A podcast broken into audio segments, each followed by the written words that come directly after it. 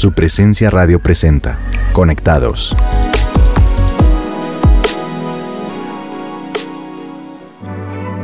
Hola a todos nuestros oyentes de su presencia radio y bienvenidos a un nuevo programa de Conectados. Mi nombre es Pedro Payares y les damos la bienvenida a este nuevo programa. El día de hoy me acompaña, por supuesto, mi hermosa esposa Lucía Aldana. Amor, bienvenida. Claro que sí, muy muy contenta de estar aquí en un episodio más de su presencia radio aquí en Conectados y saludamos por supuesto a toda nuestra audiencia diciéndole que se preparen porque el tema está buenísimo. Así es y para comenzar, me gustaría preguntarte algo.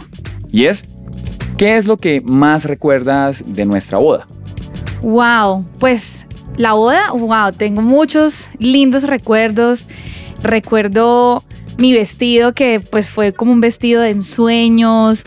Cuando tú me estabas esperando ahí en el altar que yo iba para allá, que fue madre, o sea, estábamos que nos que llorábamos, o sea, no creo que lloramos. Llorábamos cuando, cuando mi papá te entregó a ti, las palabras que te dijo. Hubo un tiempo de adoración muy lindo con una canción que cantó mi cuñada y que ella tiene una voz espectacular. El sermón, por así decirlo, la palabra que dio el pastor ese día. No, fue maravilloso y que lloramos bastante, ¿no? Lloramos muchísimo. sí, muchísimo, muchísimo. Pero bueno, ahora es mi turno y siguiendo la temática te preguntaría, ¿Hubo algo que no te gustó de nuestra boda y que quisieras cambiar? Sí, los invitados. no, no, mentiras, mentiras, no, no. Es un chiste, un chiste. Pero hay algo que, que sucede mucho en Colombia y es que acá nosotros solemos hacer las bodas pensando en los invitados o pensando en impresionar a los invitados o en impresionar a la gente o en impresionar a la sociedad, tal vez esperando que salgan algunas fotos en las páginas sociales de los periódicos, de las revistas, se casó fulano con Mengana. Y yo creo que, un matrimonio es, o, la ceremonia de, de una boda, pues es para los novios, son los novios los que tienen que disfrutar de esto. Y yo creo que desafortunadamente muchas veces uno deja de invitar personas que realmente están interesadas en nosotros, en nuestro bienestar, en bendecirnos, por invitar a otras personas que tal vez uno simplemente quiere impresionar. Como por quedar bien. Como por quedar bien. O por compromisos. O por compromisos, exactamente. y de hecho, en nuestra boda hubo algunos casos así. También recuerdo que teníamos eh, eh, la ceremonia planteada en un sector de, de ese lugar que era al aire libre, comenzó a llover y tocó cambiar todo. Pero cuando cambiamos todo, mi mamá, de hecho, que sabe mucho de decoración, fue la que dirigió esa, esa maniobra, todo quedó más bonito adentro. Entonces también todo resultó muy bien. Pero bueno, anécdotas como esas estoy, seguro que, que, todos los matrimonios tienen muchísimas y ahora me gustaría hacerles a ustedes una pregunta. Ya sea que estén solteros o casados, ¿invitarían a Jesús a su boda y por qué? Vamos a darles un tiempo para que piensen en su respuesta y mientras tanto queremos dejarlos con la canción Veo al Hijo del Hombre de la banda Su Presencia. Hoy frente a la cruz veo el color de tu amor. Mi vergüenza perdió el valor. Ah. El río de tu amor lavó mi interior. Fue borrado. En la cruz mi pecado perdonado. Dijiste allí, todo es consumado. Tu perdón marcó nuestra unión.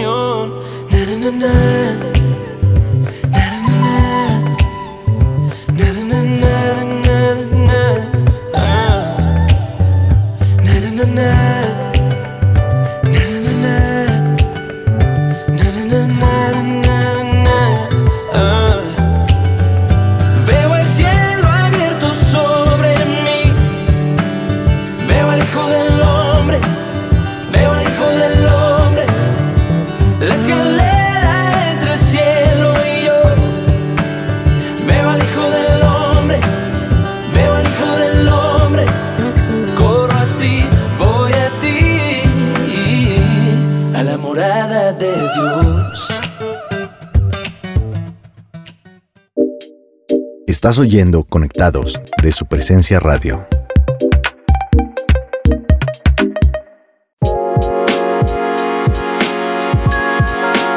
Continuamos con Conectados de su presencia radio y hace un momento les estábamos preguntando si ustedes invitarían a Jesús a su boda. Algunos ya tendrán su respuesta, pero para quienes aún están tomando una decisión, les queremos compartir ciertos detalles que ocurrieron cuando Jesús fue invitado a la boda de Caná. Específicamente les hablaremos de cinco aspectos importantes que ocurrieron en esta ceremonia. Así es. Entonces, empecemos en orden.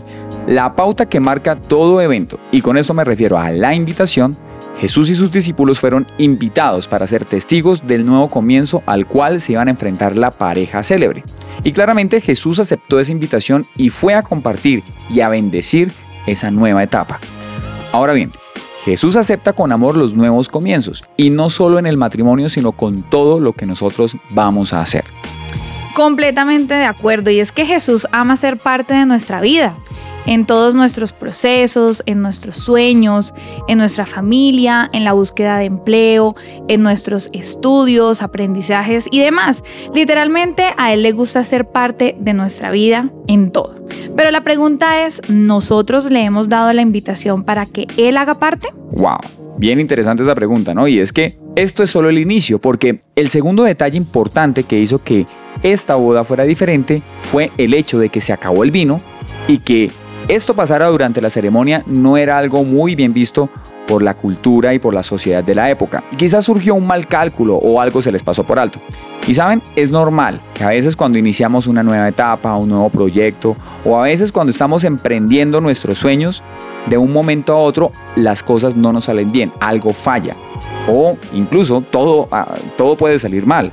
A todos nos puede pasar esto. Lo malo es que con estos errores iniciales, muchas veces estos errores nos quitan la fuerza, nos quitan el impulso y los sueños e incluso nos pueden quitar la fe. Infortunadamente, esto es cierto y a todos nos puede pasar una situación así. Sin embargo, la esperanza llega con el detalle número 3 y es que Jesús ayuda a estos novios angustiados por la falta del vino. En Juan 2.4 dice, sin embargo su madre les dijo a los sirvientes, hagan lo que él les diga. Y es que María, la madre de Jesús, sabía que el único que podía hacer algo era su hijo aunque para los demás eso sonara imposible. Al fin y al cabo no era lo que otros pudieran hacer o decir, sino lo que Jesús podía decir e indicar para ayudar en esta situación. Por ende, si queremos ver un cambio, es fundamental que lo escuchemos. Así es, y con esto enlazamos el penúltimo detalle, el número 4, y es que Jesús llenó todas las tinajas. En la Biblia nos cuentan que en la ceremonia habían seis tinajas de piedra y cada una de ellas tenía la capacidad de almacenar de 20 a 30 galones. Algo que me impacta es que Jesús no hizo un milagro a medias, sino que lo hizo por completo, transformó el agua en vino y el milagro lo hizo en todas las tinajas. Así que no limitemos el poder de Dios.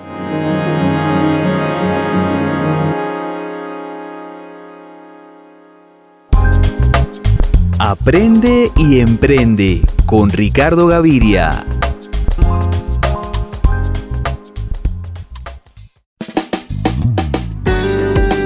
Hoy seguimos identificando esas cualidades y características que todo emprendedor debe desarrollar. Un emprendedor o aspirante a convertirse en uno debe cultivar y fortalecer una serie de herramientas necesarias para garantizar el éxito en cualquier proyecto que inicie.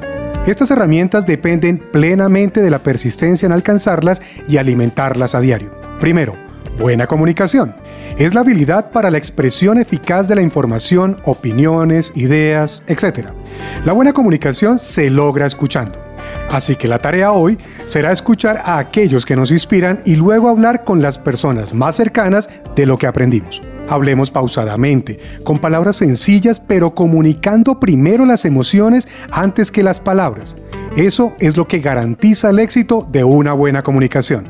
Segundo, creatividad cualidad clave relacionada con la capacidad para generar nuevas ideas, nuevos métodos y nuevas soluciones. Para eso es necesario ser curioso, investigar y buscar una mejora constante no solo en los productos que tenemos, sino en los procesos que la involucran.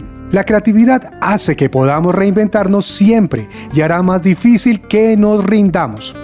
Tercero, afabilidad. Se trata de una habilidad para comunicarse y relacionarse con las personas del entorno para crear una red de contactos y para despertar la confianza y credibilidad en su proyecto. Es decir, ponernos en la tarea de conocer más personas, interactuar y aprender de los demás. Cuarto, educación. Es una cualidad que hace referencia a la educación formal, pero sobre todo a ese conocimiento que le permite a la persona emprendedora desenvolverse con éxito en diferentes contextos sociales, profesionales e institucionales. Así que tenemos que fijarnos la meta de aprender algo nuevo cada día, que enriquezca nuestro intelecto y fortalezca nuestro espíritu. Para eso tenemos que aprovechar miles de ofertas de educación que ofrecen instituciones educativas y plataformas de aprendizaje para profesionalizar nuestro intelecto. Además, muchas de esas plataformas ofrecen programas gratuitos para que no dejes de aprender nunca. Y recuerda el secreto para ser siempre joven. No envejece el que aprende. Quinto, diversión. Muchos se imaginan que los grandes empresarios solo se dedican a trabajar y nunca se divierten. Pues te tengo una buena noticia. Ellos se divierten haciendo lo que hacen porque si no lo hicieran, se rendirían fácilmente ante la primera dificultad que tengan. Es más, ellos ven las dificultades como una oportunidad de mejora, como retos que les llegan para mejorar y además se gozan cuando tienen retos. Tu reto para hoy, entender que la diversión hace parte de un emprendedor y comenzar a divertirte haciendo lo que haces.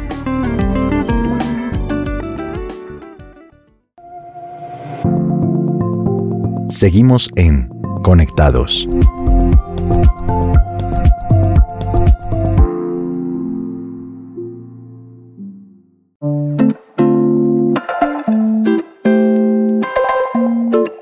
Y el último detalle que les compartimos de Jesús como invitado a la boda de Caná es que además de ayudar a la pareja de novios, él hizo algo sorprendente.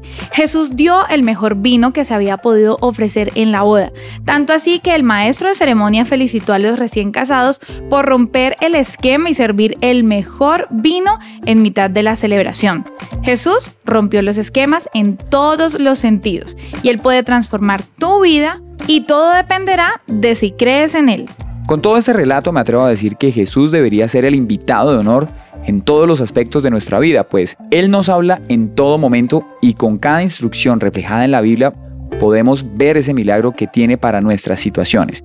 Lo que hemos vivido hasta ahora es una oportunidad para que veamos la gloria de Dios. Y así como Él transformó algo aparentemente insignificante como el agua en vino, esto nos demuestra que de lo aparentemente cotidiano, de lo aparentemente simple, Dios puede hacer cosas extraordinarias. Así es, ¿te parece si oramos? Oremos.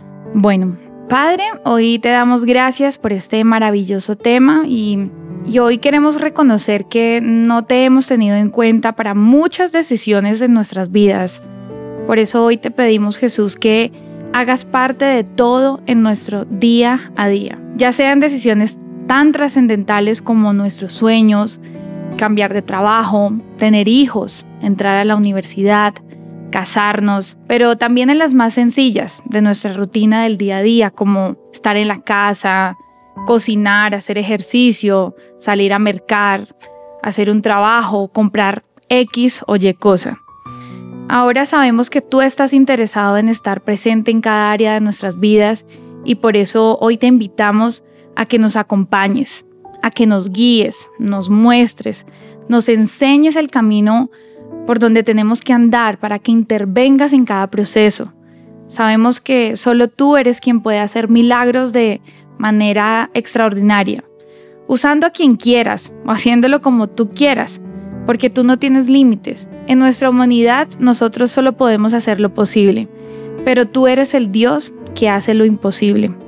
Por eso te pedimos que en cada momento afines nuestros oídos para escuchar cuáles son esos pasos que debemos dar para ser entendidos en los tiempos y poder agrandar, poder ensanchar, engordar nuestra fe y ver tu gloria y tu esplendor en cada momento de nuestras vidas. Señor, te damos gracias porque tú eres bueno todo el tiempo, Señor. Gracias porque de lo simple tú haces cosas extraordinarias, incluso de la nada tú haces cosas extraordinarias. Y en aquellos momentos donde pensamos que todo está perdido, donde pensamos que las circunstancias no nos van a permitir salir adelante, no nos van a permitir lograr eh, esas metas, esos sueños que hemos tenido, tú apareces, Señor, y haces algo completamente inesperado. Te damos gracias, Señor, porque tú todo lo haces bueno en tu tiempo. Gracias, Señor, porque tú no haces milagros a medias. Y hoy te entregamos ese anhelo, ese sueño, esa meta, ese objetivo que tenemos. Y nosotros renunciamos a pensar que tal vez estos anhelos que tenemos se van a hacer realidad por nuestra propia capacidad o por la ayuda de una persona o de alguien más. Hoy, Señor, nos decidimos a pensar que nuestros sueños, esas metas que tenemos, esos anhelos que tú has puesto en nuestro corazón, van a darse gracias a tu intervención, gracias a tu ayuda. Y nosotros, Señor, nos determinamos a creer que tú lo harás bien, lo harás completo, no lo harás a medias, porque tú no haces nada a medias, Señor. Te damos gracias, Señor, porque en cada milagro que, hemos visto, en cada cosa que tú has hecho por nosotros, hemos visto tu gloria, hemos visto tu poder, Señor. Gracias, Padre, porque incluso tú obras a favor de nosotros, incluso ante nuestros propios errores que como humanos cometemos. Gracias, Señor, porque tú no nos dejas caer, porque tú nos sostienes de tu mano derecha victoriosa. Gracias, Señor, porque tú haces cosas sorprendentes de las cosas simples. Pero además, tú lo haces de la mejor manera, Señor. Gracias porque tú no cumples los milagros con pequeñeces. Lo haces, Señor, con lo mejor de lo mejor. Y por eso a ti te entregamos nuestro amor, nuestra adoración. Te entregamos, Señor, toda la gloria y toda la alabanza porque tú eres digno de recibirla. Te entregamos, Señor, todo lo que anhelamos, todo lo que queremos hacer. Te entregamos esas dificultades en las que estamos en este momento. Te entregamos, Señor, esos errores que tal vez cometimos y que no era nuestra intención cometerlos. Te entregamos, Señor, esas circunstancias en las que nosotros pensamos que no hay esperanza o que nada más se puede hacer. Y creemos que tú harás algo, pero no simplemente algo, harás lo mejor y lo extraordinario. Te alabamos y te exaltamos en el nombre de Jesús. Amén. Si estás interesado en conocer más sobre Jesús y cómo Él puede transformar tu vida, te invitamos a ser parte de nuestros grupos de conexión en nuestra iglesia, el lugar de su presencia. Puedes comunicarte al 746-0202. No olvides la nueva marcación a fijo en Colombia o por la página web www.supresencia.com en la pestaña de Conéctate. Allí encontrarás más información. Y si deseas escuchar más episodios de nuestro programa Conectados, puedes hacerlo accediendo al podcast de cada programa en las plataformas digitales como SoundCloud y Spotify, o también en nuestra página web www.supresenciaradio.com en la sección de programas. Gracias, Gracias por, por escucharnos. Hay una fiesta aquí. Tu presencia llena este lugar.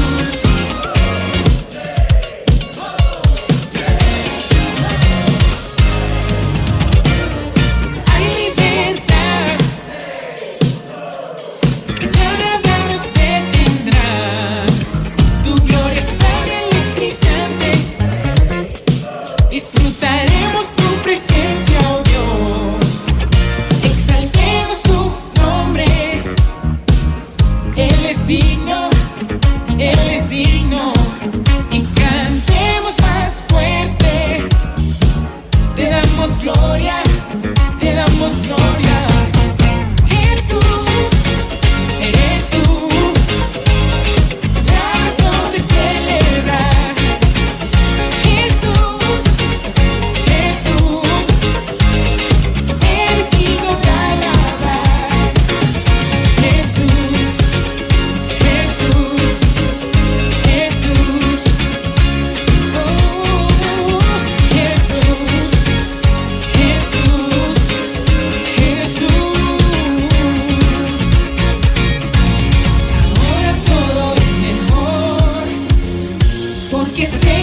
somos tú y yo.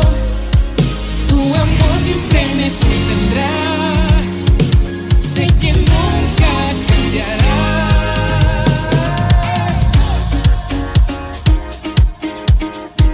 Hoy recibimos tu gozo que inunda nuestros corazones. El gozo del Señor es nuestra fortaleza.